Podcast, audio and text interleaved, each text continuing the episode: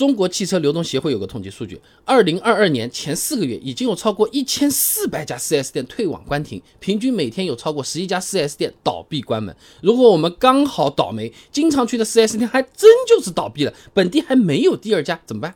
啊，先说第一种情况，厂家还是正常在经营的，只是本地的这个经销商关门了，这种一般问题不会太大。首先呢，打厂家的售后电话，问问没有 4S 店，那你 2S 店有没有？啊，或者说是售后服务中心，哎，也可以直接在地图软件上搜某某某品牌二 S 店或者某某某品牌特约维修站之类的这个关键词。那这个二 S 呢，其实是对应四 S 来说的。四 S 那么四个功能：整车销售、零配件、售后服务和信息反馈。那二 S 呢，就是少了两个功能，哎，就管修不管卖了啊。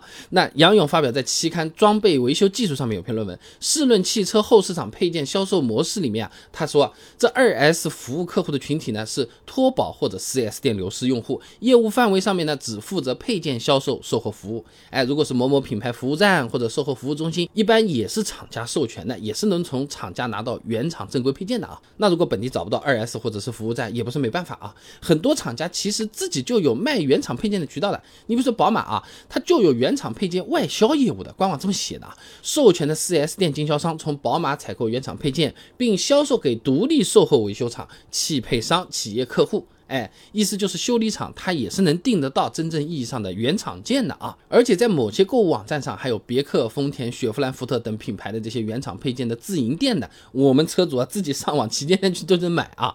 像这种小保养，完全可以网上买点配件，自己修理店搞一下的。维修也是一样啊，规模比较大的维修厂也能帮我们解决配件的问题，说不定师傅还更靠谱一点嘞，就是那个倒闭的 4S 店的大师傅到这来上班都有可能啊。那如果情况再严重点，我买的这个车。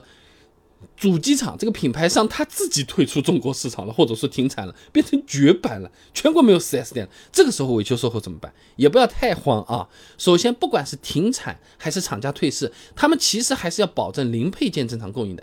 二零一七年出台的《汽车销售管理办法》里面它规定了，这供应商应当及时向社会公布停产或者停止销售的车型，并且保证其后至少十年的配件供应以及相应的售后服务。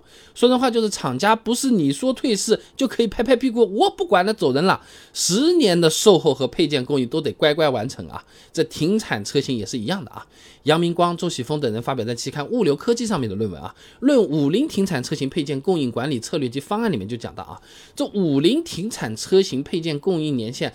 整体是十年，一开始的操作呢是在整车停产之后啊，一次性采购可以保障未来十年需求的配件。后面停产车型变多了之后呢，就会采用按月或者是按年来备货，来减少这个成本啊。而且退市了的品牌车子的后续维修保养呢，一般会由集团其他的子品牌来负责的。你比如说当年铃木退市了啊，车主就可以继续在长安的 4S 店进行维修售后。讴歌退市之后呢，维修售后呢就本田来搞了，嘿，有点子债父还的意思啊。那当然。实际情况啊，这个服务质量确实也是有好有坏啊。那中国消费者报呢，在二零二零年报道过一个案例的啊，东风雷诺当年四月份退市，结果六月份的时候，记者调查发现，整个长春市已经没有雷诺的售后服务网点了，想要维修售后，只能去隔壁辽宁省的沈阳和大连。啊，换句话说，你想去官方网点做个维修保养，你还得跨个省啊，不太现实啊，这个就比较麻烦。那最后一种情况呢，就是车子真的特别的小众。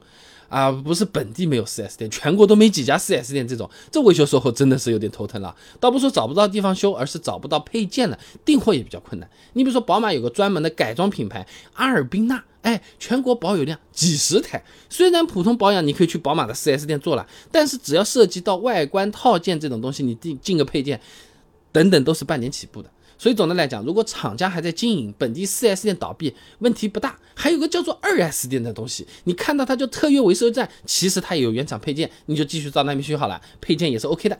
哎，只有一些特别冷门的小众车型，本地没有经销商的话，售后维修保养才会让人头疼，这大家得小心啊。